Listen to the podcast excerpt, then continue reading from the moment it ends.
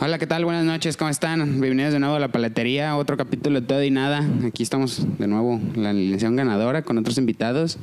Daniel, Juan, Naye, como siempre. Y pues presentas a los invitados. Sí, hoy traemos nuevos invitados. Traemos un buen amigo, Chris. Y traía su amigo que lo acabamos de conocer, Jonathan. ¿Qué onda? Hola, ¿qué tal? ¿Cómo están todos? Buenas noches. Bienvenidos, chavos. Hoy nos vienen a presentar, bueno, ahorita Chris trae su proyecto de inversiones en la bolsa y unas cosillas de la apuesta y también su amigo nos va a explicar cómo funciona. Entonces, pues adelante, chavos, como explíquenos. Todo y nada, ¿número qué? Ah, es el, nu- el número, todo, todo y nada, número 11. Bueno, prácticamente en el movimiento donde estoy se llama Evo Movement. Pues este movimiento eh, estamos asociados en una academia, se llama Master Academy, y pues en esta academia te da acceso a las eh, a la bolsa de, de finanzas, en donde tú puedes invertir dinero en diferentes plataformas como lo que es Forex, eh, criptomonedas y pues de esa forma tú vas obteniendo beneficios de la bolsa de, de valores. Como por ejemplo eh, en la academia, pues te metes y son sesiones en vivo donde expertos en, en los mercados te dicen dónde comprar y dónde vender para que tú tengas un beneficio. Eh, eso es uno y aparte el otro que comentabas de las apuestas, pues tenemos un canal de alertas donde igual expertos que analizan los deportes nos mandan alertas para que nosotros tengamos más probabilidad de ganar una apuesta. Eso es prácticamente lo que, lo que se hace en ese movimiento. ¿Y cómo empezaste con eso de Evo Moment? ¿Cómo, ¿Quién te invitó? ¿Cómo? Eh, a mí me invitó mi hermana Melissa, que ella es jugadora de fútbol eh, femenil en el equipo de Mazatlán. De hecho, ella hace unos meses estaba en Hexatlón, salió en marzo y ahorita está en su carrera futbolística. Y pues ella sale con la idea de hacer un negocio. Ya antes de ir al Hexatlón ya le habían platicado de Evo y ella estaba muy convencida. Entonces cuando sale, pues prácticamente sale y se mete a Evo y pues voy yo con ella. Te invitan. Por Así ejemplo, es. si alguien quiere empezar, ¿cómo, ¿cómo puede empezar a invertir a la bolsa? Bueno, cualquier persona ahorita con las, las aplicaciones, porque pues ahorita con el mundo de la tecnología es súper fácil hacer muchas cosas. Tú puedes eh, descargar una aplicación que se llama Broker y tú, tú por tu cuenta ya puedes este, entrar a los mercados financieros. Pero la ventaja de la academia es que te dice en dónde comprar y dónde vender. Porque si tú te metes solo a hacerlo, eh, pues tienes mucha probabilidad de perder porque no tienes conocimiento en el mercado. Entonces, eh, lo que ofrece aquí la academia es que te dice en dónde vender y en dónde comprar. Es como copiar y pegar. Es una ventaja. Por ejemplo, si tú en la escuela eras el alumno que copiaba a los listos, pues ahí es una ventaja para ti. O si eras el alumno inteligente que se ponía a estudiar, pues en la academia hay 60 videos ya pregrabados que te enseñan todo lo más básico que tú debes aprender para poder operar en los mercados financieros. Pues, Y tú, Jonathan, ¿cómo te mueves también en eso de la bolsa? Explícanos un poquito. Tú que eres más independiente. Sí, pues mira, yo más que nada empecé, a diferencia de Chris, eh, pues yo empecé de una manera un poquito más autodidacta, más independiente, buscando referencias bibliográficas, materiales de personas que ya hayan hecho eso, basándome en experiencia de otras personas. Eh, Cristian lo conozco desde hace tiempo, está muy interesado en esa situación y, y la verdad es que sí son cuestiones delicadas cuando no tienes la guía adecuada, como bien lo comenta. Por eso sí es importante tener un- una guía, ¿no? Alguien que te diga cómo hacerlo y así, porque es algo peligroso. Puedes perder mucho dinero o, eh, bueno, dependiendo también cuando inviertas, ¿no? Si no tienes mucho dinero, pues no pierdes mucho dinero. Pero generalmente, como él dice, pues ya por medio de aplicaciones móviles tú puedes ya inclusive operar en bolsa, de comprando, vendiendo acciones o, o dependiendo de lo que tú busques. Si alguien quiere empezar, ¿con cuánto dinero puede empezar? Yo ¿Qué de los empecé... ¿Qué recomendarían? ¿O qué recomendarían para que alguien empezara? Pues aparte del conocimiento. Porque ahí Sí. con lo que dijiste, pues más que nada el conocimiento es lo que te va a dar eh, para saber qué riesgos puedes afrontar y cuáles no, ¿no? en este caso. Sí, sí, sí, es un riesgo, pero también, pues precisamente teniendo un poco de teoría previa a iniciar, pues te das cuenta de que no es nada más meterte por meterte. Yo empecé con mil pesos y, y la- hay, hay este, no nada más hay, hay bolsa, ¿no? Para invertir. O sea, realmente hay mucha diversificación que puedes tú utilizar, ya sea diversas plataformas de collective founding, o sea, de mucha, tú haces préstamos y la gente te regresa ese préstamo con un cierto interés, o trabajas igual directamente en bolsa. Pero pues siempre tienes que saber para qué vas a invertir, ¿no? Eso es lo, creo que lo básico y también tener la teoría, porque si nada más piensas invertir por invertir, la realidad es que nadie se hace rico de la noche a la mañana. Es un tema muy delicado, pues. Sí, es muy importante. ¿Y en qué estás invirtiendo ahorita? O danos una idea, pues yo que no conozco eso. Ok, mira, pues eh, yo particularmente, pues tengo, yo invierto con fondos de inversión o ETFs, mejor conocidos, que son un cúmulo de personas con mucho capital, que forman un capital ya considerable y ese capital se invierte en diferentes mercados, bienes raíces, puede ser también este eh, commodities, que son, digamos, materia prima que se utiliza en el tercer mundo, que se produce en el tercer mundo para, fa- para fabricar productos ya más elaborados. Se puede también invertir en eh, medicamentos, desarrollo, tecnología, empresas como tal. Depende mucho, pero lo, lo- lo ideal es siempre tener bien diversificado y no invertir todo en una sola, en un solo Un sector. solo proyecto. Exactamente. Por ejemplo, ¿cuán- ¿cuántas horas le invierten? O sea, ¿qué- ¿cuánto tiempo tienes que estar pegado a la computadora? O...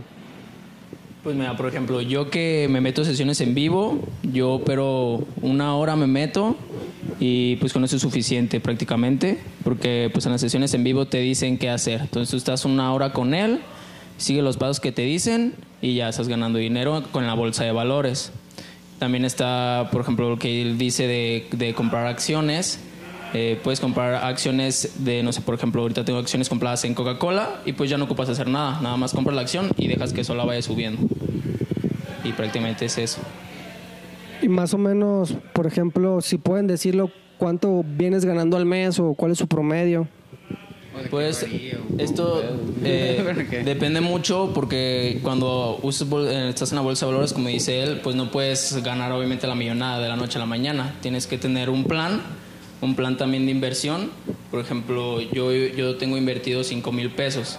Y esos 5 mil pesos yo pretendo ganar al final del mes el 20% de esos 5 mil. Entonces yo pretendo ganar al final del mes esos 5 mil como mil, vendrían siendo como mil pesos más o menos el, el 20% por- aproximadamente. Entonces sería la ganancia que, que estás esperando porque tienes que tener un buen plan, que dice, tienes que tomar una gestión de riesgo porque no siempre ganas. Hay veces que también al hacer entradas, al estar invirtiendo, también se pierde y pues ahí vas jugando con las ganancias y las pérdidas. Y lo, y lo que nos contabas de las apuestas, eso cómo, también cómo lo manejas. Pues ahí es con la aplicación Caliente MX. Ahí, ahí está más sencillo, porque ahí te mandan la alerta de, de dónde tienes que apostar y pues una vez te vas a la, la aplicación Caliente MX, copias lo que te dice y es también esperar nada más al partido. Te esperas a ver los resultados y obtener ganancias o pérdidas también, dependiendo. Sí, sí he visto eso de caliente, de que por ejemplo que si tal jugador va a meter tal gol, que tú le apuestas sí, y también Ajá, del minuto. Hay, hay diferentes tipos de apuesta. No, porque mucha gente se confunde y no sé, por ejemplo, va a haber partido Atlas Chivas y dicen, ah, pues le tienes que ir a Atlas, no, para ganar. Y no siempre es así, sí se puede así, pero puedes apostar por tantos goles en total de los dos equipos, tantos tiros de esquina, tantos tiros libres. Eh, Entonces hay muchos tipos de apuesta que puedes tomar para tener ganancias. Sí, de hecho yo que eh, ubico un poquito más ese rollo también de las apuestas, en un solo partido puedes meter varias apuestas y pues ya estás multiplicando tu, tu ganancia en lugar de irte solamente por quién gana o quién pierde el, el partido. Y así aplica también para otros deportes. Por ejemplo, lo que yo nunca he entendido lo de los momios, güey. Si nos podías explicar eso de los momios, que por ejemplo, ah, tantos momios, eh, ¿qué es lo de los momios? Bueno, los momios, eh, yo también ahí este, no estoy tan familiarizado, la verdad no sé exactamente bien qué es, pero es como el porcentaje que te va a pagar por tu apuesta. este, a veces los momios pues, son muy, muy cambiantes, por, por ejemplo, los momios dependen a la hora de tú hacer tu apuesta, si tú tienes una apuesta de, no sé, 500 pesos y los momios son de, so, tienen... mm, de más porque hay momios que son de menos 110, más 110. Entonces, los momios de más son los que siempre te hacen ganar más dinero. Si caes que si te lo multiplican por dos es tu ganancia. Cuando son por menos, pues no es tanta la ganancia que tienes. Entonces es muy importante los momios a la hora de, de hacer las apuestas. apostar. Agarrar diferentes movios. Sí, como les contaba, yo sigo a uno que se llama, creo que también se llama Cristian en Twitter y él también hace grandes apuestas, pero él apuesta como de 50 mil pesos, 60 mil pesos y él apostó en un partido de fútbol un resultado que era muy difícil que pasara y él le ganó a Caliente y van varias veces que le gana a Caliente y Caliente lo, lo baneó, o sea, le pagó su dinero y después lo, su, él quiso hacer otra cuenta y ya no lo dejaban por la dirección IP. Es Y- que lo que hace Caliente MX o lo que hacen varios brokers es que tienen un porcentaje de pérdida aceptado. Por ejemplo, yo, yo pienso, como tú dices, se apostó 50 mil y los ganó, entonces Caliente MX debe tener un stop loss o una pérdida aceptada de 50 mil. Entonces él ya no acepta perder más dinero y pues ¿qué hace él? Te saca mejor de su aplicación. Sí, pues ya era como queja del vato, pues de que no se le hacía justo que lo sacaran porque pues les ganó bien. Que, que realmente sí Caliente MX pues es una plataforma legal y tienen, tiene todo eso muy bien planificado. Entonces yo pienso que debe haber leído bien las, las, las reglas, cómo es que se maneja el dinero en Caliente MX, porque sí debe tener una, alguna restricción. Sí, lo que hace este tuitero, pues regala como, da como sus estadísticas y le dice a la gente, ah, pues apuesten por tal equipo y el vato lo, lo hace así porque es muy conocido o él dice, si adivinan qué jugador va a meter tal gol, yo le regalo 10 mil pesos, o sea, el vato la neta de eso vive, pues está chido porque pues el vato al fin nomás estudia lo- pues, los deportes. Una, es una manera de vida, pues, que pues nuevas Como formas de vida, Lo que tú dices eh, es una, son nuevas formas de, de ahorita de vivir. Ahorita en el movimiento de Evo, prácticamente su- se supone que la, eh, la visión de este movimiento es ayudar a miles de, de jóvenes, porque casi pues los jóvenes son los que están entrando en este movimiento y lo que pretenden es eso, crear un nuevo estilo de vida en donde tú tu celular no solamente lo veas como un gasto, sí, como que lo veas como una inversión que te puede generar algo de dinero. Sí, pues por ejemplo, tú ahorita que, ¿cuántos años tienes, güey? 21 años. tienes 21 y estás en la prepa y pues está chido que pues sea como una nueva manera de inversión que pues la manera común de que entrar a trabajar, güey. Lo- Sí, Lo exacto. chido, bueno, ustedes dos pues que andan invirtiendo en esa... Sí, sí, es, es- realmente sí es una nueva forma de, de vivir, es una nueva forma de, de- llevar la vida. Pues déjanos tus redes sociales, Chris, para que te sigan y pues si alguien está interesado, para que pues se metan a tu... Sí, mi, mi Instagram es eh, Cris-Ramos22 y en Facebook estoy como Cristian Alejandro Ramos Pérez. Soy un poco ñoñillo, puse todo mi nombre. Pues por último, un consejo que le den a la banda que quiera comenzar, que nos ve y diga, ah, pues yo quiero empezar con eso. Pues si quieren empezar con eso es perderle el miedo. Perder el miedo a, a invertir, porque yo pienso que es algo muy importante que pierdan el miedo a invertir y obviamente pues que lo hagan con, con un conocimiento previo para saber en dónde se están metiendo. ¿no? Obviamente también no, no invertir por invertir y esperar que el dinero crezca y crezca como un árbol, ¿no? O sea, tú lo inviertes, pero obviamente lo tienes que trabajar. Entonces nada Así más es. es que pierdan el miedo. ¿Y tú, Yona, qué consejos le das a los morros que van empezando Pues definitivamente yo pienso que... o que quieren? Eh, lo primero siempre es informarte, ¿no? ¿no? No creerte por lo que ves en redes sociales o lo que ves en la tele o lo que ves en cualquier otro medio de difusión. Y segundo, yo pienso que una de las cosas más importantes, como bien dice Chris, es empezar, ¿no? O sea, dinero que inviertes hoy es un día menos de trabajo en el mañana. Entonces, eso sí es... Está chingón esa ahora frase. sí que el tiempo es el mayor activo que tenemos, ¿no? Entonces, pues ese sería mi principal consejo. Qué chingón. Entonces, con ello acabamos la parte de la entrevista. Pues ellos se van a quedar. Entonces, vamos a comenzar con, con nuestro primer tema. ¿Vamos a presentar? Pues, adelante tú. Entonces empezamos con los accidentes. Eh, pues, Hugo, ¿qué quieres empezar? con los accidentes. Ya está. Pues vamos a empezar contando accidentes que ya hemos tenido o que puedan contar, ya sea muy graves o no. Ya ustedes sabrán. Una de las cosas por las que se me ocurrió es porque lo he estado viendo últimamente y varias personas como que le han ocurrido, sobre todo cosas en las que ellos pensaban que no iban a ser tan graves los accidentes, ¿no? Que cayeron de, de- de nalgas o algo así, pero ya después al final de verdad sí terminaron mal de algo, cosas por el estilo.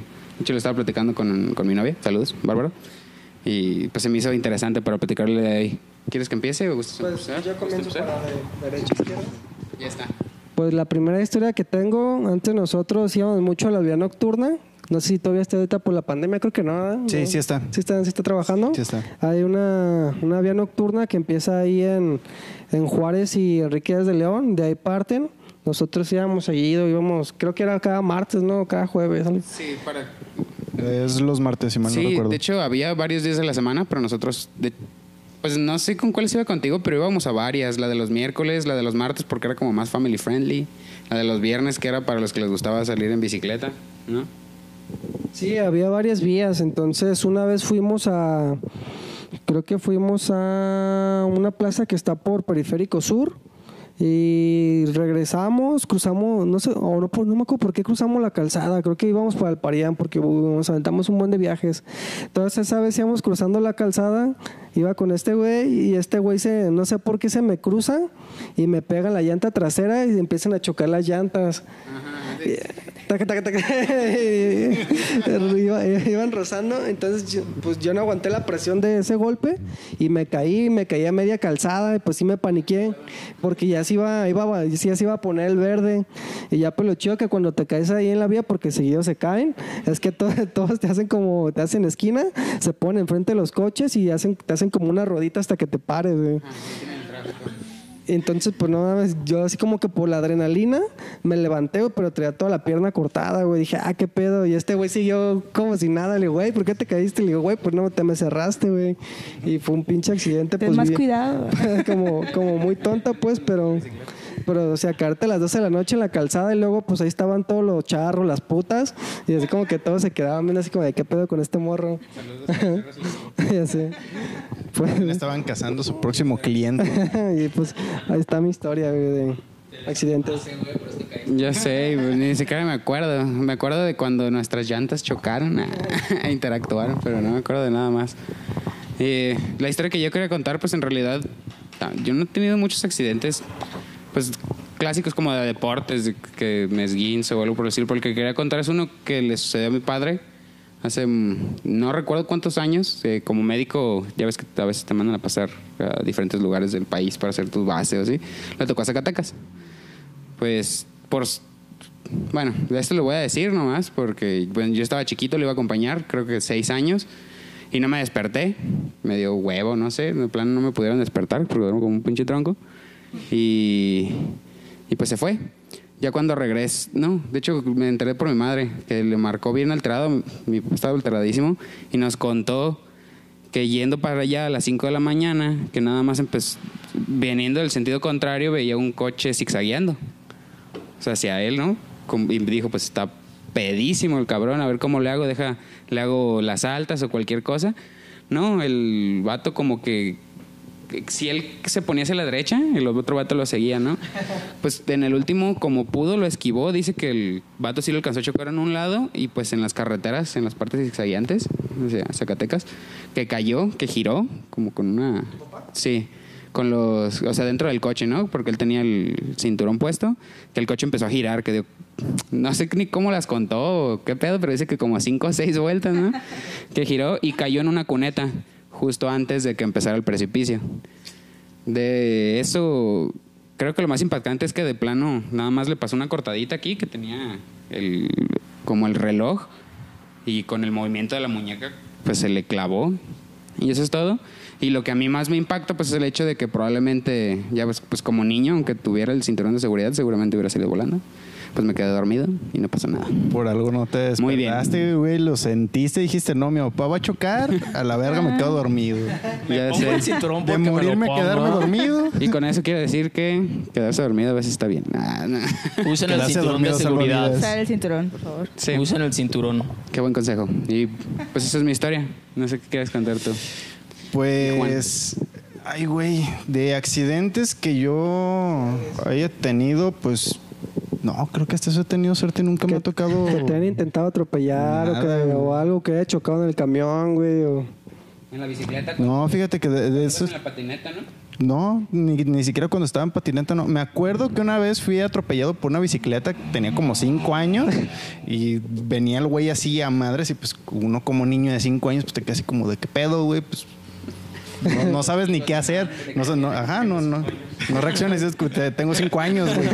Como tierra, no mames, ¿qué, qué hago? que como tierra. Y pues estaba yo parado, güey, comiendo tierra, güey, tragando mocos y pues, pasó el de la bici, güey, me pasó por encima del brazo y me hizo una pinche. Güey, como en el brazo, güey. Pues está- Me, timo- me, me- me- tiró? me- me tiró. Te tiró y luego. Ah, me tiró y pues con la llanta de atrás, güey. Valió madre. Oh, de verga. hecho, fue en la arboleda que está aquí como a dos cuadros. güey. Ah, ok. Y ya, pues sí me acuerdo porque tenía el pinche brazo todo lleno de sangre y mi mamá estaba bien histérica. Querían agarrar a putazo al morro, ¿verdad? Sí, güey. ¿Y, y, y tú, Naye? ¿Qué historia nos traes? Yo, la verdad, no tengo muchos accidentes tampoco. ¿Tampoco? Mi vida se resume a accidentes de la sana. bicicleta. Tenía mis rodillas destrozadas de niña, pero de ahí en más, no. El más tonto que puedo contar es que un día me abrí el dedo con una taza. no sé ni cómo pasó, pero estaba oscuro. Entonces, al momento de coserme, pues creo que me arruinaron mis tendones porque ya quedó. ¿Pero mal estaba rota la taza o qué? Sí, estaba rota, pero me la encajé. Y la terminó de romper. y la terminé de romper en la mano. Entonces, pues estuvo un poco feo. Aunque puedo contar uno de una amiga que, que convenientemente siempre se cae cuando tenemos que pintar la casa. y por caer, por caerse de un bote mientras pinta, se chinga la rodilla y dura semanas sin caminar. Siempre que tenemos que pintar la casa, así que termino pintándola yo con ayuda. ¿Y por qué se En las Por- dos mudanzas que Yo hemos creo tenido que me ha ya- pasado exactamente lo mismo. Yo creo que ya ahí ya es plan con maña para no Sí, no, nos o sea, vamos a ya, mudar, güey. ¿estás lista para chingarte la rodilla otra vez? Sí, ya No es mucha hacer nada. coincidencia. Pero eso es todo, realmente. ¿Y tú. Chris? Yo tengo una muy buena. Eh, venía de...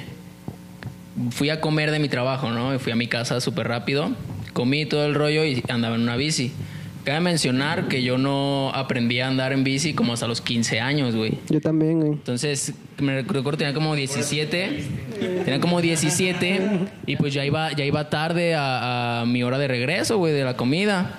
Y pues yo venía por la calle de Medrano. Pero, ¿qué pasa? Que yo venía en sentido contrario de los carros. A los carros venían hacia acá y yo venía hacia allá. Ah, ¿ya ves? Entonces, yo pues iba rápido. detalle. y- y- Iba tarde, ya iba rápido. Pues, ahí vas, ¿no? Dándole muy rápido. Y pues en eso yo levanté la mirada y vi que venía otra bici justamente enfrente de donde yo venía, así, o sea, nos íbamos a impactar. Entonces yo dije, no, pues la voy a esquivar de un lado para otro, pero ¿qué pasa? Que de este lado estaban los carros estacionados, ¿no? Estaban estacionados los, los carros y pues de este lado estaban pasando los carros, pues súper rápido. Y pues ninguno de los dos nos esquivamos. Entonces, ¿qué pasó? Que pues los dos llegamos y nos impactamos así de frente, bici con bici, así. ¡pum! Y, y, pues yo en el momento dije, no, yo no me voy a poner blandito. Entonces yo sí le dejé ir la bici al señor con todo. Pues ya nomás chocamos, yo me quedé parado, el, el señor se cayó y nomás me pregunté, ¿qué onda? ¿Está bien, señor? No, que sí, arre, vámonos. Y me fui porque ya iba tarde a mi trabajo, güey. Entonces sí estuvo la anécdota. Llegamos y choqué con una bici de frente, güey. Pero no les pasó nada a ninguno. No, no, yo no me raspé nada más muy poco así la mano. Y pues yo sí lo vi, le pregunté si estaba bien, si no había pasado nada. Que sí me preocupé, era, ya tenía unos 40 años el señor, estaba más grande. Y pues sí, no le había pasado nada, también nomás fue el golpe del susto. Y ya, pues yo, yo llevaba prisa, la verdad. Entonces nomás le pregunté si estaba bien, me dijo que sí, Cámara. y pues me fui. sí, realmente así fue.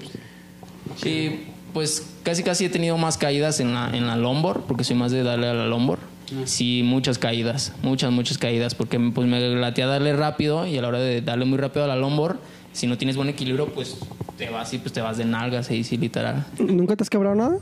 No, hasta eso nunca en la vida me he quebrado nada, me he caído muchas veces. Tú respondes. Ajá, puro raspones, nunca, nunca me he quebrado nada. ¿Y tú, Jonah? La verdad es que yo creo que yo sí he tenido más accidentes que todos ustedes juntos. Están muy leves, güey. Sí, mira, este, me voy a- les voy a platicar dos de los más, los más fuertes que he tenido. El primero lo tuve eh, en último semestre de prepa, tenía 18 años y yo tenía un platina azul, año 2005.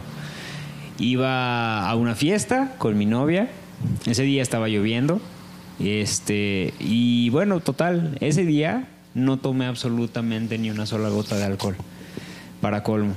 Para colmo, ¿sí? ¿verdad? o sea, al menos hubiera Tomo y valido la pena. mejor. Sí, claro.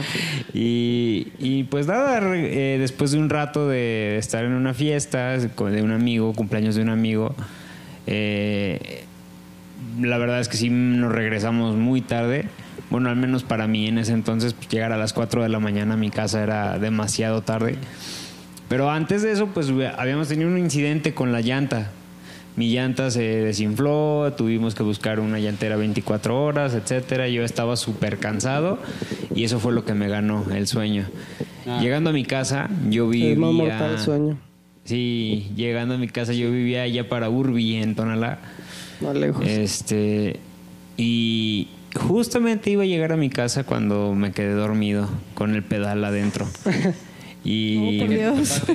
¿Eh? ¿Con qué te estampas? ¿Con qué un te estampaste? camión, Una llanta. de ¿Estaba parado el camión? Sí, estaba, estaba parado, es lo bueno, si no me hubiera matado. Sí. Pero sí, me- y fue, Sí. fue el choque más impactante que tuve en mi vida hasta ese momento. Bien, Hasta ese bien. ¿Y momento. qué te pasó en ese choque? Eh, me rompí una costilla. ¿Venía solo? Sí, yo estuvo venía fuerte el solo, putazo. afortunadamente. Sí, estuvo fuerte. Estuvo muy fuerte, pero fíjate que no, en ese momento no me la rompí inmediatamente. Fue más bien como a los 3, 4 días, intenté cargar a una prima y me rompí la costilla. Ya estaba Terminaste fisurada. romper. Entonces ya fue, esa es una. Y otra fue en un road trip hace cuatro años, fuimos a San Luis, a la Huasteca, y, y íbamos en mi coche nuevo, pero no lo tenía asegurado. Ese es un grave error. Sí. Y- sus coches. Y dos, no te vayas en un deportivo a la Huasteca porque las llantas se van a derrapar, está muy húmedo. Entonces me pasó exactamente lo mismo que a tu papá. Nada más que a mí me comió una curva y empecé a girar como trompos y me llegué al borde y empecé a girar ahora ya en 360 grados. Y quedé así también como a dos metros de un precipicio. En la cuneta. Exactamente. Y eso fui, ese ha sido el, el más fuerte que he tenido. De hecho, ese coche ya no lo tengo. Ya lo vendí. ¿Iba solo también o iba más gente? No, iba con mi novia y con un par de amigos atrás. ¿Y qué les pasó? A nadie, ¿Nadie? afortunadamente nadie nos pasó nada. Todos llevábamos cinturón. ¿Sí? ¿No sabías? Siento. Sí, eso es lo peor. Ahí tengo fotos con el coche. Sí, El coche sé, todo destrozado y yo así. Pongan, pónganse su de cinturón de, seguridad, no mamen. Sí, no, estuvo cabrón. ¿Qué hiciste? ¿Te regresaste o siguieron con el viaje o qué? Este. No, pues nos regresamos, pero el coche lo prendí y lo llevé al ojalatero a que lo arreglaran ahí en San Luis. Ahí lo dejé como dos meses. Ujú. Pero hoy nos regresamos en camión. Pero el viaje se arruinó, perdí mucho dinero ahorrado y no, bye. Se acabó todo el Sí. Y también me han Wow. atropellado motos. Pero está bien, estás aquí. Y ¿Te me he caído atropellado? de motos. Entonces, he sido. Una vez me ¿Cuántas caí. vidas te quedan? No sé, soy bendecido. Sí, yo sé. Hay que mencionar que aquí en Guadalajara como que accidentes son muy comunes, bastante comunes, viales, digamos que si vas ya sea en la calle, patinetas, en bicicletas, en pinches motocicletas, Sí. Coches, luego que nadie sabe conducir. Pásale el micrófono. Luego ya ves, la verdad, La, la, la educación vial, sí, mucha gente no la tiene, güey. verdad sí es cierto es que en cuanto, o sea, vas por todas las avenidas principales, cada quien en su carril, ¿no? Llegas a la, llegas a una glorieta, cabrón, Y cada y quien... entonces empiezan a hacer No. Y dime que no pasa cabrón. para los que pues andan en bici más seguido. Literal, los carros te, te, te lo- te avientan al carro, Sí, güey. güey, no para te respetan. güey. O sea, para... Se enojan contigo, güey. Tú como ciclista, para ellos eres una molestia, güey. Casi, casi para los automovilistas, güey. No te, re- Eh. no, no te, res- te respetan muy poco, güey. Hay poca gente que te respeta como, como ciclista. De lo que hablaban de la lluvia, tengo un amigo que, que estudia historia y un profe les contó por qué la gente maneja mal cuando llueve, güey. Y dice que es algo que ya viene en nuestro ADN como jaliscienses, que porque siempre en Jalisco ha sido un estado que siempre llueve demasiado, que de hecho por eso trajeron a una virgen, no sé si es la Virgen de San Juan de los Lagos, que porque creían que con eso iban a hacer de que ya no lloviera tanto. Entonces parte de nuestro ADN, cuando empieza a llover la gente se pone nerviosa. Se Y- ataranta la Sí, neta, o sea, muchos dicen Sí. que es mamada, pero él dice ese profe de mi amigo que estudia historia, que es por eso, güey, que es algo que ya traemos en nuestro, pues en nuestro chip. Y pues sí te creo, porque pues es por eso, ¿no? Porque empieza, aunque sean unas poquitas gotitas, de la nada todo se detiene, hay accidentes. Por ejemplo, en San Juan de Dios antes era pasar un río, entonces la gente ya tenía miedo cuando llovía porque sabían que los que vivían en esas zonas iban a inundar. Entonces es un miedo a la lluvia que ya viene de nuestros antepasados, que ya son, ¿no? Pues se hereda de cierta manera. Sí, claro, y pues son años de evolución, güey, que se van acumulando. Sí, y hablando de otra historia de accidentes, a un primo una vez lo atropellaron en- también en una longboard, pero él, él sí se murió. Sí, él sí le... Sí, es una... ya- él- sí, ya era muy noche. Lo que pasó es que él... ten- ten- bueno, hay dos casas donde una siempre pues íbamos a cotorrear, pero en esa casa nunca había comida. Entonces nos dormimos ya tarde, como a las 3 o 4, y este güey, por tengo hambre. Y el vato se levantó y no lo escuchamos porque ya todos estábamos cansados. Y él se salió por la calle de Fidel Velázquez, ahí por el estadio. Ya ves que son puras subidotas. Entonces él pues se fue todo en bajada. Por lo que sabemos es que iba banqueta calle, banqueta calle. Entonces aquí como recomendación es que siempre que anden en bici o en patineta traigan ropa pues que con reflejantes o que te puedan mirar. Y eso fue lo que le pasó. a Sí, él. siempre estar preparado. Y eh, no es promoción pagada, ¿ah? Pero otra razón por la que quise hablar de esto es porque últimamente estaba siguiendo a, Tráfico, M, MZ, M, ZMG. ZMG, eso, siempre se me el pedo. Y, sí. Pero, eh, pues muchos accidentes, cabrón. Aquí en Guadalajara hace accidentes graves, tres diarios, que salen en las noticias y otros que no. Incluso cuando el coche cuando el coche servía y lo sacaba en Lázaro Cárdenas, pues tú sabes que a las 7 de la mañana que entran todos al, al trabajo, O la pues escuela. sabes que vas a ver uno o dos choques de la gente que va rápido. Estos güeyes van a traer prisa. Creo que es un momento para, para Sí, chocar, ¿no? así que hay que tener cuidado y siempre tener el cinturón de seguridad. Y tu coche asegurado. El coche asegurado, ya esa parte, porque lo primero, lo primero es la vida. Porque si y no- siempre háganle servicio a sus coches antes de salir porque si no luego se te quedan a medio camino cuando vas a la playa. No, no uses uno de 1995 para ir a la playa. güey. A mi No, es que hermano, sí lo puedes usar, pero es el servicio. a mi hermano también le chocó en su camioneta, la estaba vendiendo y pues el vato pues dijo, ah, ya no va a pagar el seguro porque ya la voy a vender. Y Entonces, le voy a dar una última salida. no, el carro estaba estacionado y lo chocaron, güey. Un vato bien pedo, güey. Llegó y se estampó el coche y pues le ladronó la camioneta, güey. O sea, sí se recuperó la camioneta, pero lo tuvo que invertir en repararla. Sí. Y es un pedo irte a casos legales porque tienen que irse a juicio, y son muchas cosas, entonces pues sí mejor aseguren sus coches. Sí. Qué chido. No, y aparte también este otra cosa, si toman, no manejen, eso es neta porque sale muy caro. A mí me tocó que una vez estábamos en casa de mi abuelo, unos tíos dejaron su coche afuera de, de la casa. Eran como las 4 de la mañana más o menos y pues se escuchó un santo putazazo que a todos nos despertó. Salimos a la calle a ver qué pedo y unos güeyes que iban pedísimos chocaron el coche, pero lo desmadraron, o sea, fue pérdida total ese pinche coche. ¿A qué velocidad iban los cabrones? No sé, Ay, güey. me pero la voy pues midiendo, Imagínate. Como las historias del Peña, O sea, cabrón. de hecho, creo que uno de esos güeyes se mató, güey. De- pero así, o sea, estuvo, estuvo bien feo. No, pues que sí está cabrón. Luego, ¿alguna historia que quieran agregar ya para finalizar este tema? ¿Alguna otra historia de accidentes? ¿Todo bien?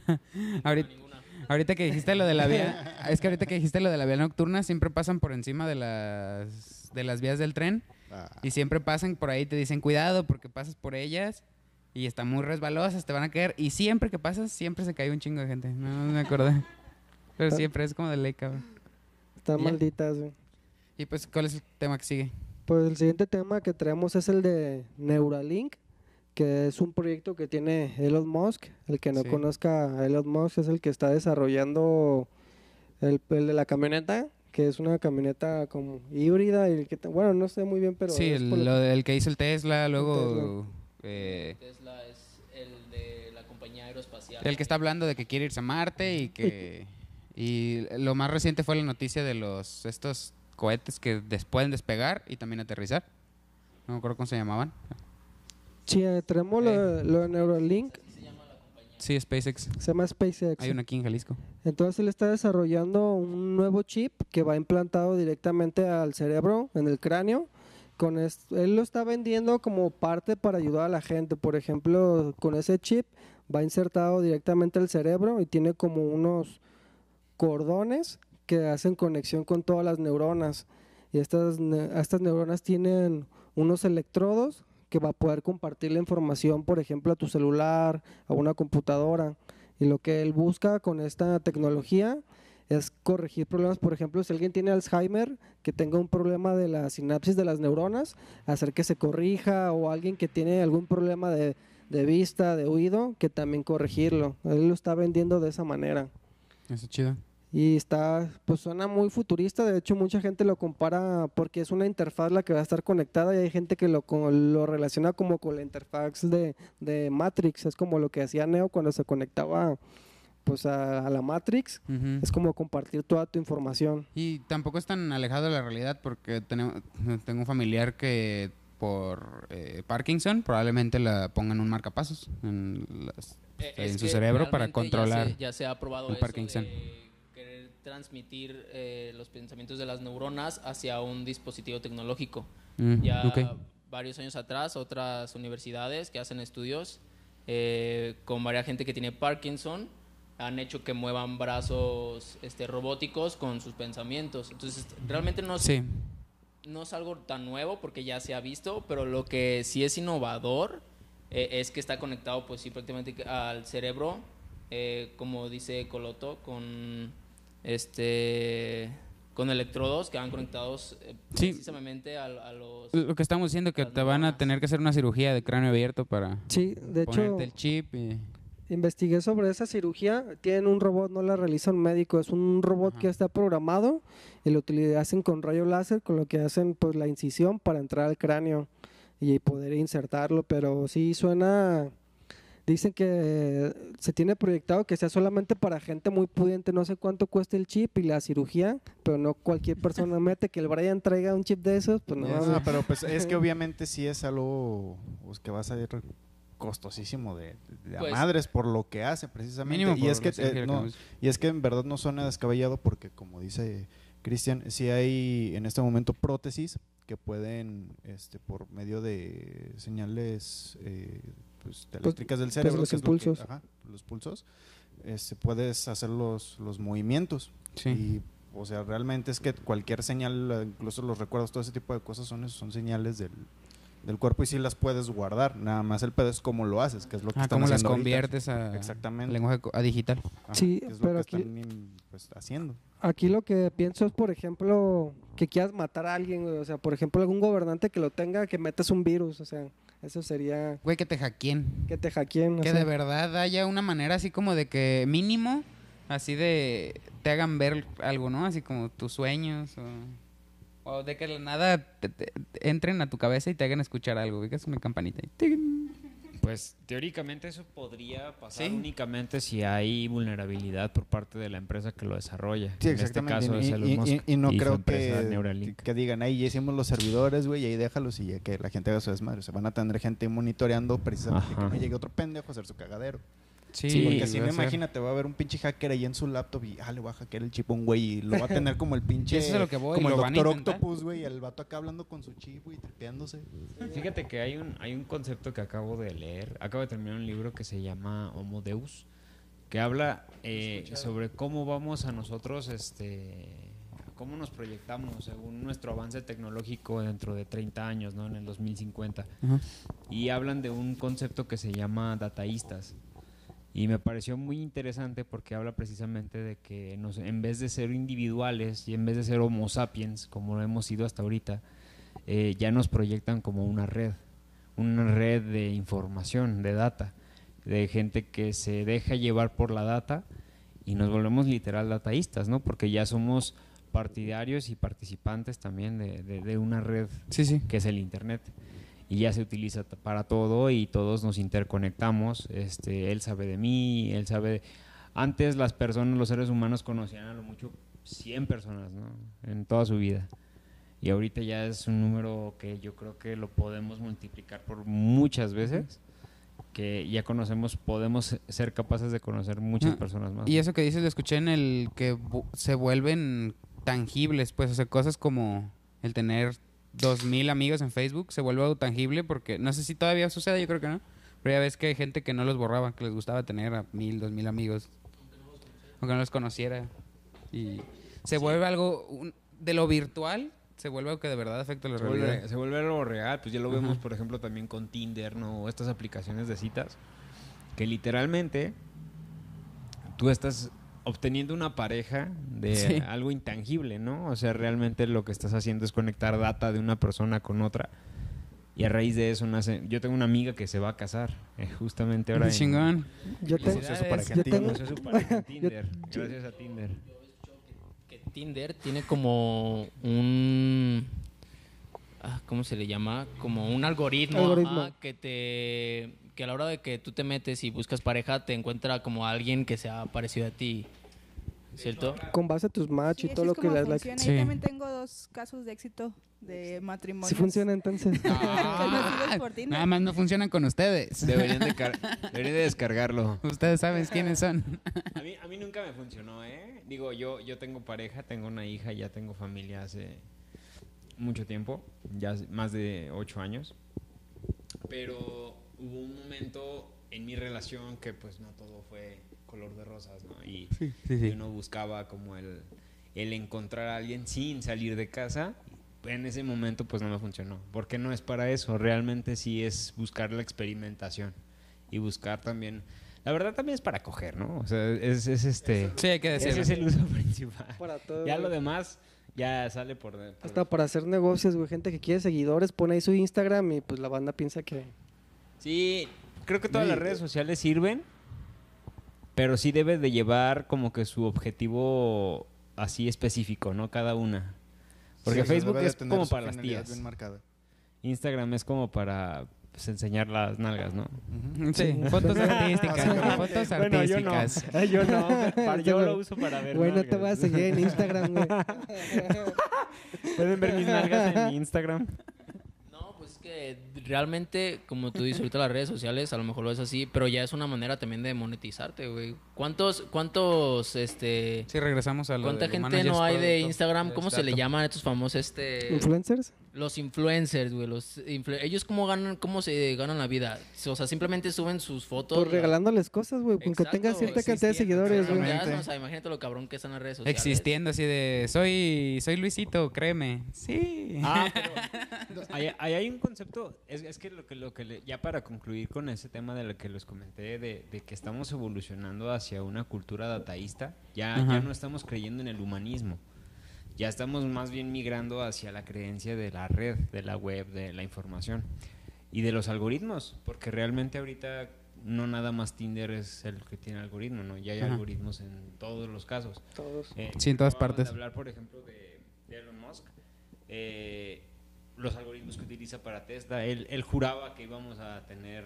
que bueno, que Estados Unidos iba a tener un chingo de taxis ya automáticos eh, a finales de este año y pues ahorita no, no se ve como que se vaya a hacer, ¿no? Pero realmente estamos basándonos en algoritmos que no construye una sola persona, sino lo construyen muchas personas y eso causa que ninguna la conozca, ninguno conozca el funcionamiento completo de ese algoritmo. Ah, Entonces, sí. pues nos está comiendo como tal, ¿no? Pues ya hay cada vez mayor procesamiento informático y menor entendimiento humano. Eso también pues es parte de, de lo que estábamos hablando del Neuralink, ¿no? O sea, hacia allá vamos, que nos va a consumir. Ya vamos a dejar de ser humanos, literalmente. Se va a Pues sí. redefinir el concepto de humano. Sí, al, al fin y al cabo al fin y al cabo tiene razón porque Androides de Dragon Ball. porque ahorita creo que lo que dicen damos de Cyberpunk, ¿no? Algo así. y luego porque O sea, ahorita lo damos como gratis, pero te acuerdas cuando no teníamos celulares. Sí, me acuerdo. Y de un momento ahorita, ¿por qué los usamos? Entonces, cuando ya se- eso sea parte de nuestro cerebro y se use de esa manera tan natural, pues sí es probable que ya estemos completamente inmersos. No, y, y ahorita, por ejemplo, los celulares siguen Creando estando realidades. caros, ¿no? O sea, hay celulares muy caros. Sí. pero es accesible también un celular para todas las personas.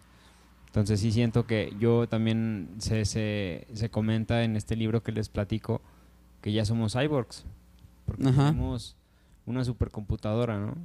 De hecho, hay un dato muy interesante que dicen que el Galaxy A7, que salió en el 2017, eh, tiene más poder de procesamiento de cómputo que la computadora que llevó al hombre a la luna, ¿no? En el, en el proyecto... Ah, ay, se me fue el nombre. Apolo, algo así. ¿no? En el Apolo. Sí, me ponen los primeros. Apolo pues. 11. ¿Sí lo compartes? No, pues Sí, de hecho, cabrón. muchos Sí. eh, dispositivos verdad. que utilizamos ahorita tienen mejor capacidad de procesamiento Y- que las computadoras que Entonces me puedo ir a la luna con mi celular. Güey, El detalle no es me estás diciendo que puedo ir a la luna. procesar la información en tu celular. El, el- el- el- el detalle no es el material, es cómo lo uses. Ajá. Exactamente. Seguramente podrías llevártelo. No creo que pase nada al celular, pero a ti sí. Eh, acá sí, sin protección. pero con el celular. ¿Y tú, Naye, qué piensas sobre todo esto? Pues sí creo que es como ya comentaron que se está perdiendo pues el humanismo. Ahorita que estamos platicando de esto me recuerda mucho los capítulos de Black Mirror, no sé si los han visto y ya, ya nos habíamos tardado en Tan mencionar. cerca y tan lejos. Que hay un capítulo que me impactó mucho que es que están en una reunión de amigos y en lugar de platicar entre ellos ponen en la pantalla su día y así resumen qué es lo que están haciendo. O sea, nomás como ver una película y nadie habla, solo ven lo que está pasando. Eh, es el capítulo donde es una pareja y el novio es súper mega celoso y Sí, hasta que que encuentra... descubre la infidelidad a través de la de del los chícharo de su esposa. Imagínate qué Ah, sí, sí, tóxico lo vi. eso. Sí, está- ese, ese capítulo está muy, muy cañón, güey. Sí. Llegar a una reunión de amigos y con tu presentación de PowerPoint. este fue mi día. Este fue mi día. Con tus diapositivas.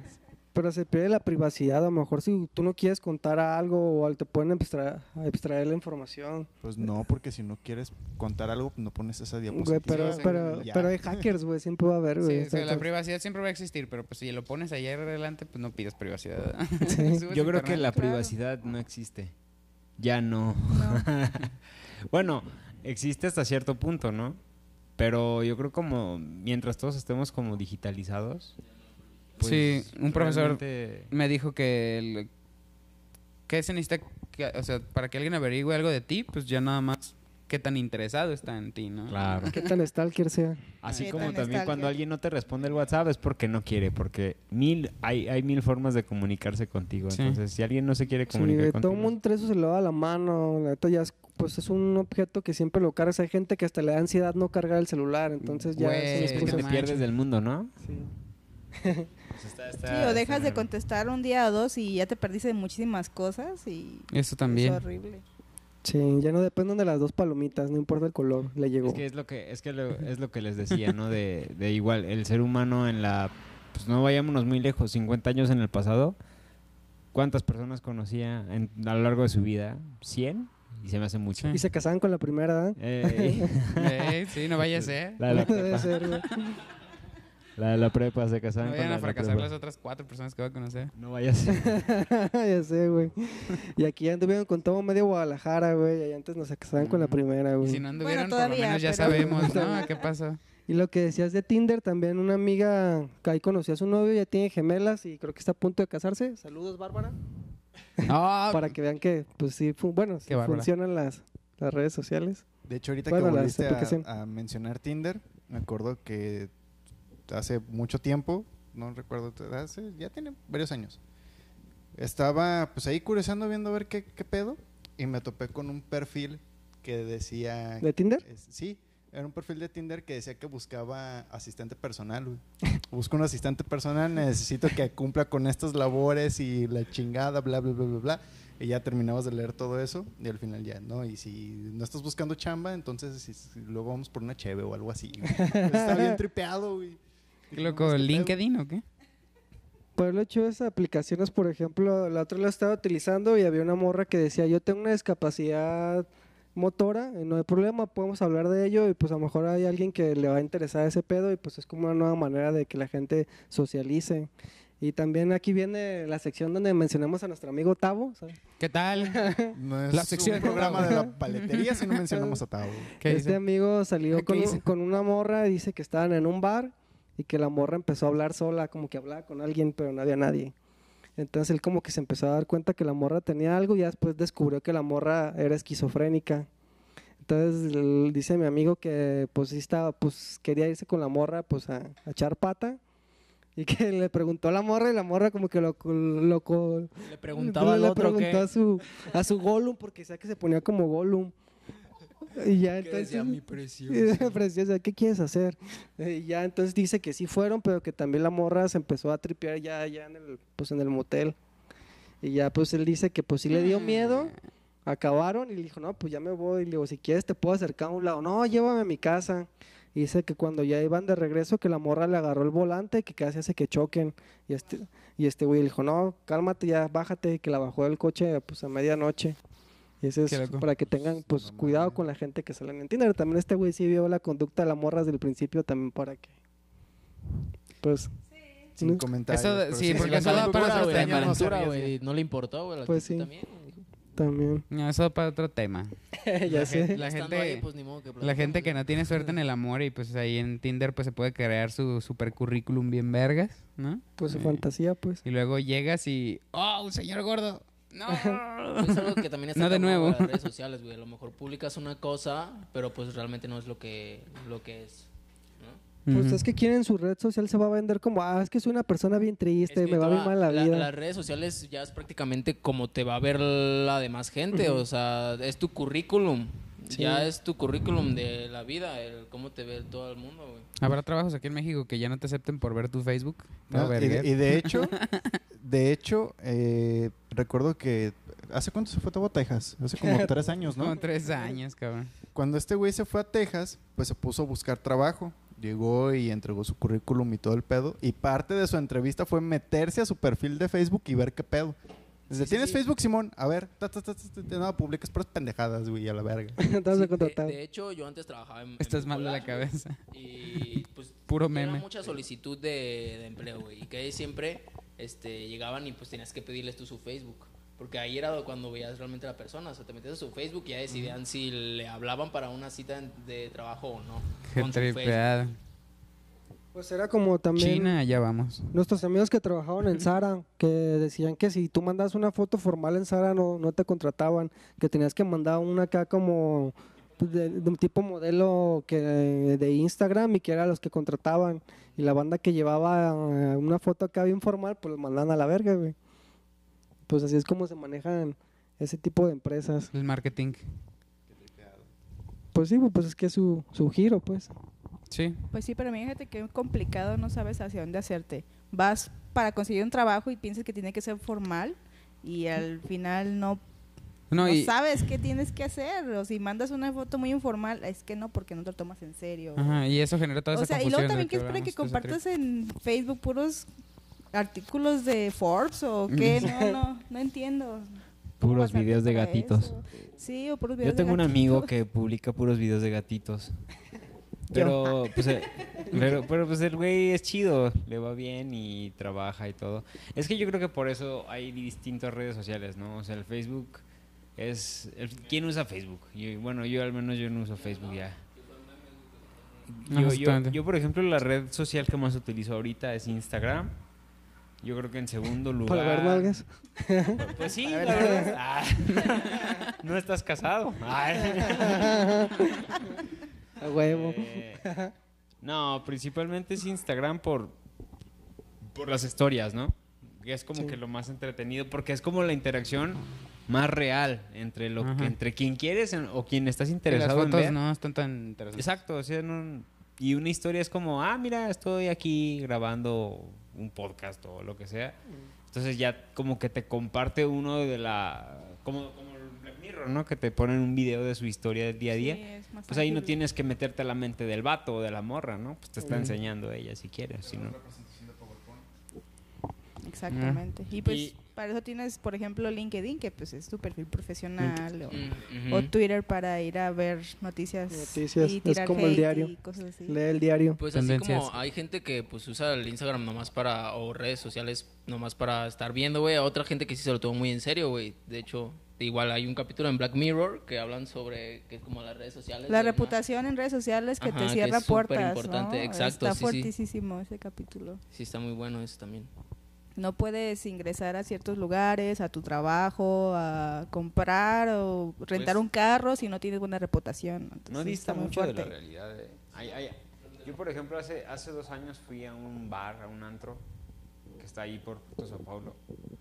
Se llamaba, ya no está, pero era, se llamaba Dinsmore. No sé si lo llegaron a escuchar. Escuchar. Mm, No. Era, era como un No. Américas fresón. Muy Oh, fresón. ok.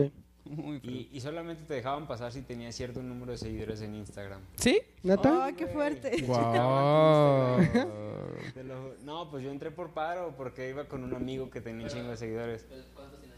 Pues no sé. ¿Cómo cuántos tenían? ¿Unos mil No, o qué? Yo tengo como 200, yo creo como 2000. A lo mejor sí. Yo no entraba. Es que, o sea, pero la verdad estaba muy chido, ¿eh? Obviamente era muy caro. O sea, Claro. pues, no manches, era carísimo. Una cerveza en 150 pesos. Mejor en mi casa. Pues lo que quieren es que compartas una foto y seguir jalando más gente, ¿no? Ese es el concepto. Sí, es que la idea Ajá, es de que el concepto. compartas y bla, bla, bla, y para que siga llegando gente. Es como su manera de hacer marketing. Entonces, Pues tan fácil como el Es que eso Uber, es lo ¿no? importante ahorita, Que cabrón. también si tienes bajas estrellas en Uber no te mandan tantos carros o tienen derecho a cancelarte. Volvemos a lo mismo, los algoritmos. Volviendo otra vez. El Neuralink al rato vas a, vas a, va, va a ser el que domine el mundo. Tiene tantos divorcios, tiene tantos hijos perdidos. y- Imagínate, no, no puedes ocultar nada. Y de hecho, hablando de esto, lo voy a mencionar porque en YouTube me salió el comercial de que quieren hacer que la aplicación que utilizan en China se pase para acá, la que combina tus gastos, tus tarjetas, tu Facebook y todo en una sola aplicación. Y desde ahí puedes pagar lo que tú quieras. Oh, Y pues esa es, es la misma aplicación que utilizan pues para el seguimiento facial, ¿no? De que tú cometiste crimen, ah, pues es- esta cara es de este güey, así que pues te buscamos porque Pues es donde volvemos, vives. volvemos a lo mismo, ya no hay, ya no hay privacidad como Ajá. tal. De hecho, y hace. ¿Qué fue? el hace- No me acuerdo hace cuántos programas fue, pero estábamos hablando precisamente sobre una aplicación que precisamente te ayuda a identificar las llamadas que entran a tu teléfono. O sea, te dice si son llamadas de extorsionador, si es Telcel, si es el banco, si Sí. es su puta madre. A mí me dio cu- curiosidad y me metí a ver este pedo de esta aplicación y me puse a leer los términos y condiciones así súper detenidamente. Es una mentada de madre.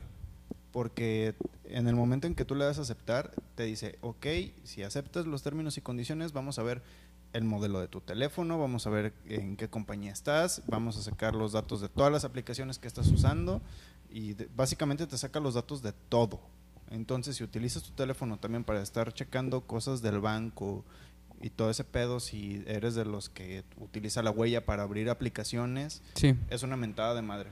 Porque básicamente estos güeyes pueden hacer lo que sea con tus datos. Y sí, y eso se utiliza porque, no, a ver si no puedo decir nombres, pero una persona con los datos de contacto, donde vive y todo, eh, vale 10 dólares. Si se la vendes a una empresa, la información para que la contacten, 10 dólares por persona que tenga su información completa. Y, y es que ese pedo, yo considero que ese pedo no está, no está, está chido, bien. O sea. Se supone que no, pero el- si haces las políticas de uso y las firma un abogado, ya si la persona no lo lee, Pues más persona. bien ahí es Ah, pues sí, donde... exactamente. Por, por eso es importante bien, pero- poner atención y leer Ajá, con exa- detalle los términos y condiciones de cualquier cosa. Exacto, es que hay mucha gente que no lee eso y al final de cuentas lo que pretenden esta gente con los términos y condiciones es que pues su- saben que casi nadie los va a leer, güey. Entonces Sí. se aceptan lo que sea y no sabes qué estás aceptando. Es como decía la que tenemos cuidado, güey, leer todo eso. Sí, en otros lugares como que la pues las leyes y cosas para proteger tu identidad están más cuidadas, como por ejemplo en Japón. Digo, para que sepan, ¿no? O sea, si, al- Japón. si sales, si tu foto sale en cualquier pinche red social, en cualquier parte de internet, tú puedes demandar. A menos que el güey tenga en su red social tu firma. O sea, de ahí que tenga tu firma sobre sus Pues, políticas yo- de yo- uso y Por eso los ponen cuadritos, ¿eh? y Yo- tomo- tengo- y que yo tengo una firma pregunta. de un abogado. Si no es legal y no está vigente, Yo la tengo demanda una pasa. pregunta. ¿Tú como japonés o como asiático, cómo le haces de pedo de que tu cara salió en algún periódico o algo así? Esos cabrones son iguales, güey. No, espérame, espérame. Tú, tú puedes decir eso, de que todos los japoneses son iguales, pero ¿sabes qué piensan ellos de nosotros, güey? Que todos nosotros somos iguales también, güey. O sea, que todos los mexicanos somos iguales, güey. Morenitos, chaparritos, este, cara de, del DF, güey. el de Bechilango, güey. O sea, yo sí, yo sí doy la... Espera. Yo sí, güey, Dani también, pero pues ustedes no, güey, ¿no? No, Eh, ya- los japoneses piensan igual, güey, que nosotros somos iguales. Sí, ya- ellos sí se distinguen. Y ya para cerrar este tema, ¿se pondrán el chip, sí o no? ¿Y por qué? ¿Esa es la pregunta? No, ¿Eh? ese no, no. Uy, Ah, me hay emocioné. dos preguntas hoy. Pues empieza, Yuna. El chip de Neuralink, ¿te lo pondrías? Yo creo que no, porque ya tengo un celular. Ya tengo- No, entonces me da hasta cierto punto el mismo poder, pero pues no sin la necesidad de abrirme el cráneo, ¿no? Hay, hay un meme que vi rápidamente eh, que decía que, que mucha gente está muy asustada que porque piensa que nos van a manipular y que porque nos van a implantar chips para saber dónde estamos. Y el celular, jaja. Ay, se está quedando sin batería mi celular, ¿eh? Toma más. Toma más anuncios sobre ir a Puerto Vallarta. Ya sé. Te escuché. ¿Y tú, Chris? Bueno, pues a- ahorita realmente lo que tienen hecho, ahí este, ya el avance que tienen, pues no es tan grande, o sea, nada más pueden, este... Pero suponiendo que ya estuviera, güey. Que Yo tuviera. la verdad sí me lo pondría, güey, por experiencia, güey. El experiencia. saber qué se siente de que tú nada más pienses en poner una canción, güey, en tu... Y que, y que la escuches. Eh, eh, eso es algo que a mí muy cabrón, güey. está Alexa, güey. No, o sea, sí, sí estás... Es algo que, que está cabrón de la tecnología, de toda la tecnología, güey. Puedes darle un buen uso o puedes darle un mal uso, güey. Entonces al chip yo pienso que es lo mismo. Imagínate que te implanten tus gustos sexuales güey, por medio de un programa de computadora. Ya te gustan los perros. Está bien, güey. La- Realmente creo que ya lo hicieron. Me gustan mucho los perros, güey. Ah. ¿Y tú, No, sí hay un lado bueno y un lado malo, güey. Yo la verdad no sé. Si es como, pues, por utilidad para mejorar algo que pueda tener. Digo, no lo haría para curarme el insomnio, por ejemplo. Eso, pues, creo que lo puedo solucionar naturalmente. Pero si tuviera alguna discapacidad que sí me, sí me ayudara, pues claro. Así actualmente, pues, ¿no? Creo que tendría que ver un poquito más de lo que ya se sabe para tomar una decisión. Juanito. Pues yo creo que si llegara algún momento en el que tuviera alguna discapacidad cognitiva, sí lo utilizaría. Pero solamente para eso, porque yo creo que la finalidad de esta madre es como que ayudarte a reemplazar partes del cerebro que están dañadas para evitar que tengas ese tipo de problemas, como no poder caminar, coordinar los movimientos y ese pedo. En ese tipo de casos yo creo que sí, pero así por mero gusto o experiencia yo creo que no. Porque pues, siento que sí sería un gasto inútil. Que yo sí, la verdad sí. A mí me gusta. De esas personas que saluda su cámara de vez en cuando, ¿no? que la verdad sea lo que viene en las políticas, pero de todas maneras me meto y lo doy a aceptar para ver qué pasa. Así que me gustaría saber qué pasa. Estaría chido ser de los primeros que prueban esa cosa, ser de los primeros que ven como cuando nació el internet, ¿no? Que, que no sabías que si era un gordo, una, una persona real o qué pedo. O sea, se tira esa intriga, saber qué onda, me gustaría, la verdad.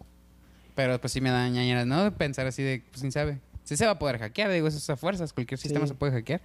Papi Elon, por favor, no la cagues.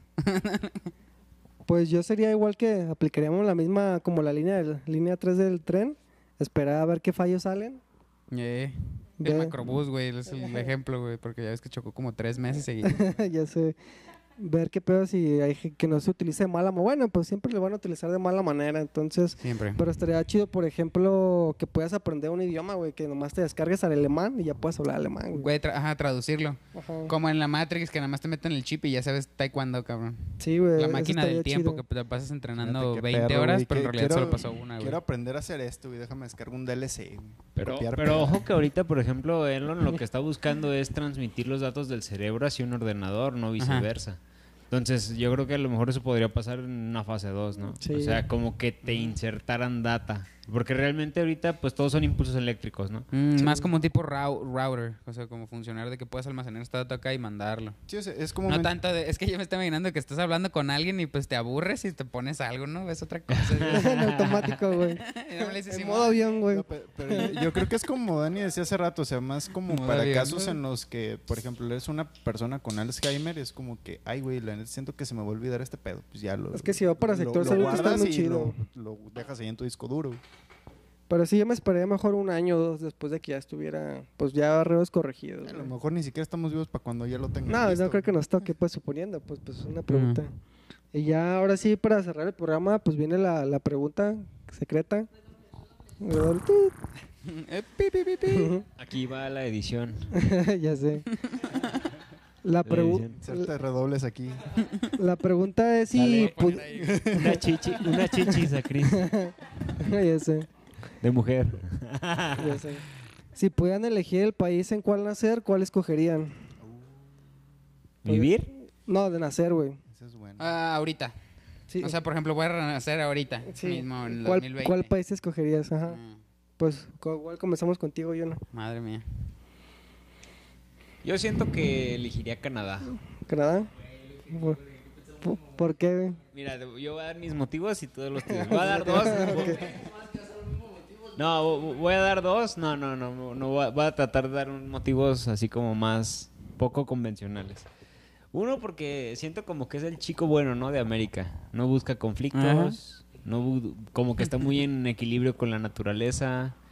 Y Canadá es este, como el niño gordito de la primaria, güey. El niño gordito buena onda que a todos les caía Ándale, bien, a todos que les llegaba con lonche para todos. Y- Y, y no muchachos, hace daño a nadie, ¿no? Y, y dos, porque pues hablan tres idiomas, ¿no? Bueno, bueno, no, yo estoy contemplando que yo hablo español. Pero, por ejemplo, ellos hablan francés e inglés, ¿no? Entonces, qué chido Chino que también, en tengan como lugares. colonias que cruces una... cambies de estado y ya hablan francés. Cambias de estado y ya hablan inglés. Sí, de hecho tienen su- eh, ciudades o al menos barrios que son 100% francófonos o escuelas que son 100% pues, son, francófonas. son colonias, No, ¿no? y- O sea, por ejemplo, sé que Montreal es francófono. Pero ya te vas, por ejemplo, a Toronto y es totalmente anglófono. Entonces ya... Sí. Sí, Y también colonias parte de chinas. la como de la diversidad Cantonesas. que también lo tenemos aquí en México, digo, excluyendo que pudiera elegir en México, porque pues México Es que diferente. sí sería mi primera opción. Sería Canadá la segunda. Sería, digo, si fuera como aquí en México, sería así de que te vas a Ciudad Guzmán, güey, aquí a dos horas y ya hablan otro idioma y tú lo puedes, y ya tú hablas tres, cuatro idiomas nomás porque naciste ahí, cabrón. Otro dialecto. Güey, pues- ya le bailan a la lluvia. Eso es acá, ¿no? Sí. En Tonalá, en Tonalá. Yo pienso, yo también elegiría Canadá, pero por, por su economía, güey. Allá tienen una economía muy chingona, güey. De que realmente ganan bien y no gastan tanto, güey, en, en los eh, productos básicos, güey, que necesitan. O sea, ya, allá tienen una calidad de vida extraordinaria en Canadá, güey. Eso Yo pienso que esa sería, por eso, esa sería la razón por la cual me gustaría Mm. pues, haber nacido en Canadá, güey. Entonces, ¿ya saben? Yo elegiría nacer en Europa. en cualquier país de Europa, la verdad. Sí, no. Mm, Pues sí, es que siempre me ha llamado mucho la atención, por, más que nada por el clima. Quisiera Mm. sentir otro tipo de clima que no conozco aquí, o sea, algo muy helado. ¿Qué tienes contra el calor? Lo odio. No, bueno, pues, pero más que nada es eso, clima, lo que quisiera experimentar. Bien fascista la mujer. Sí, eh, por ejemplo, si pudiera elegir la ciudad, creo que me iría pri- principalmente por Londres, pero pues igual hay muchos estados y ciudades que me gustaría conocer. Pero ya para nacer elegiría Londres, la ciudad. Va, ¿y tú? Yo. Pues otro país donde me hubiera gustado nacer, yo creo que sería Japón, la neta, porque me gusta mucho la cultura que tienen, la historia, la comida, eh, la cultura de las personas, la calidez de las personas, o sea, todo ese tipo de cosas, no sé, se me hace muy, muy llamativo. Mm. Ah, a mí me gustaría cuál, así ya.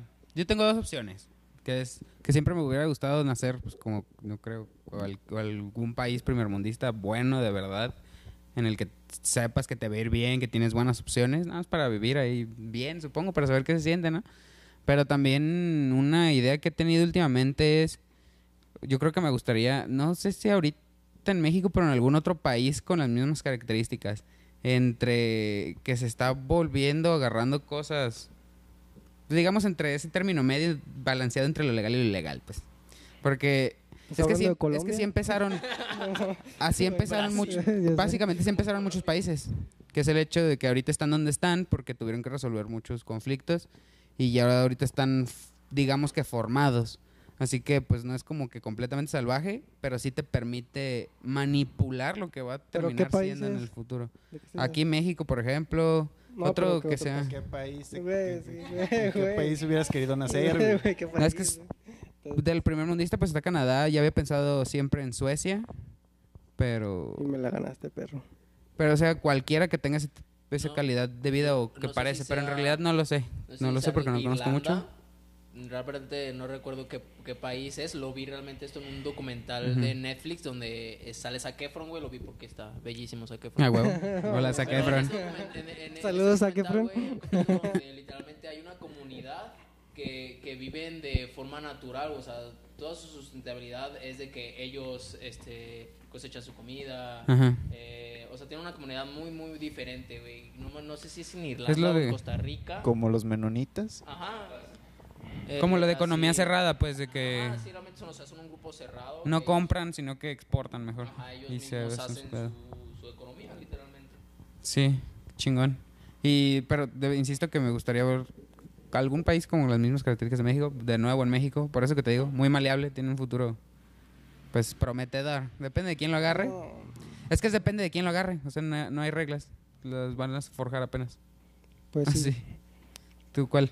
Pues yo escogería, estaba pensando en Suecia porque me late toda la cultura que traen como los vikingos. Nomás lo que no me latería sería como el frío de allá, que todo es como... Entonces mucho, los, los vikingos son, son suecos. Pues de todo lo del norte son de Dinamarca, güey, de Escandinavia, o sea, son... Ah, ok, ok. Este, pues todo lo que es Suecia, Suiza, inclusive también Estocolmo. Bueno, pues Estocolmo está en Suecia. es en Suecia.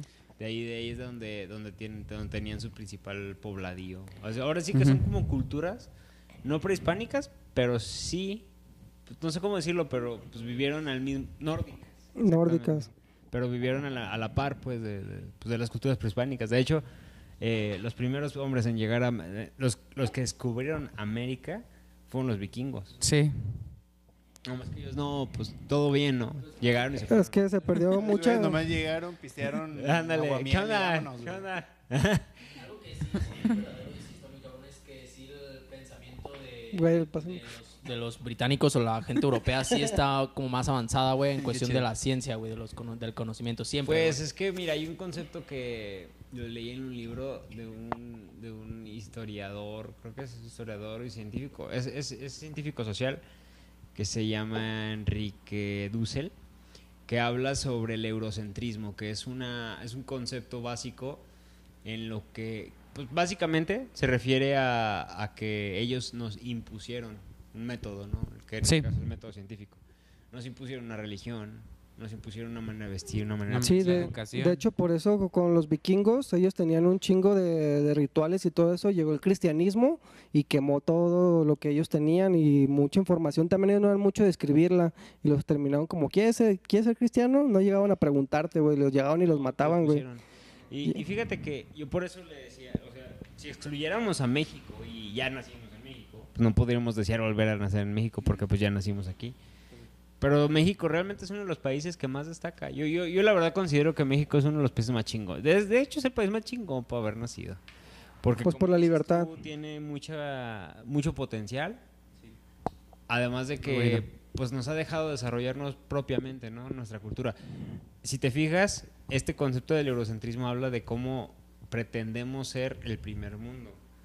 ¿Por qué pretender ser el primer mundo? ¿Por qué no buscar ser un otro tipo de primer mundo, pero con Sí. nuestra cultura? Eso está chido. ¿No? O sea, sí. ¿por qué, por qué quitarnos de nuestra cultura ah, para, para ser como Suiza? ¿Por qué No, europeanizanos, pues? Son bien fríos, ¿no? O sea, ¿por qué Sí. no ser como nosotros somos, pero Más cálidos. más chidos? O sea, mejor organizados. Yo creo que esas Nuestra cosas... mejor, me- nuestra mejor versión de Ándale. nosotros mismos. Sí, esa sería como la mejor versión del mexicano. Sí. Ese sería nuestro primer mundo ideal y alcanzable, sobre todo porque pues Sí, y aparte también es- yo escogí a Suecia porque se me hace chido como, bueno, lo que cuentan de que puedes andar en la calle con tu celular, que puedes dejar tu bici y nadie se la roba y aquí tienes que ya estar cuidándote de todo, güey. Por eso es lo que me eso sí es algo malo, pero Es algo también es malo. por la densidad poblacional. ¿eh? Sí. Hay mucha gente aquí Sí. y eso Pues- provoca pobreza y provoca mucha envidia. Y pues con esto finalizamos. Le mandamos un saludo a Bere, la novia de Chris. Saludos, Bere. Esperemos que te haya gustado el podcast. No tengo en qué minuto va a salir, pero para que lo escuches todo. sí, entonces pues les recordamos, este programa sale todos los sábados y Así tenemos es. otro programa que es Maestros del Terror que sale los martes Así para es. que lo esté escuchando. Y estamos hablando de mitología, es- vamos a sacar de hecho unos nórdicos para que los escuchen. Sí, recuerden que tenemos en medium.com también blog, que estamos subiendo las reseñas con las puntuaciones del terror. Ojalá que les gusten las recomendaciones que les estamos dando. Y pues gracias por tenernos aquí de invitados, gracias por venir. Sí. Gracias por No, invitarme. Estuvo gracias chingón. A ustedes por invitarnos. estuvo Estuvo, chingón el estuvo podcast. Muy, muy, muy a gusto el programa, la Muy verdad. ameno, todos aprendimos Muy algo. ameno el- E informativo. Sí. la plática. Pues ya está. Gracias. Pues muchas gracias a todos y nos estamos viendo. Así, esto fue la palatería GDL. Buenas noches.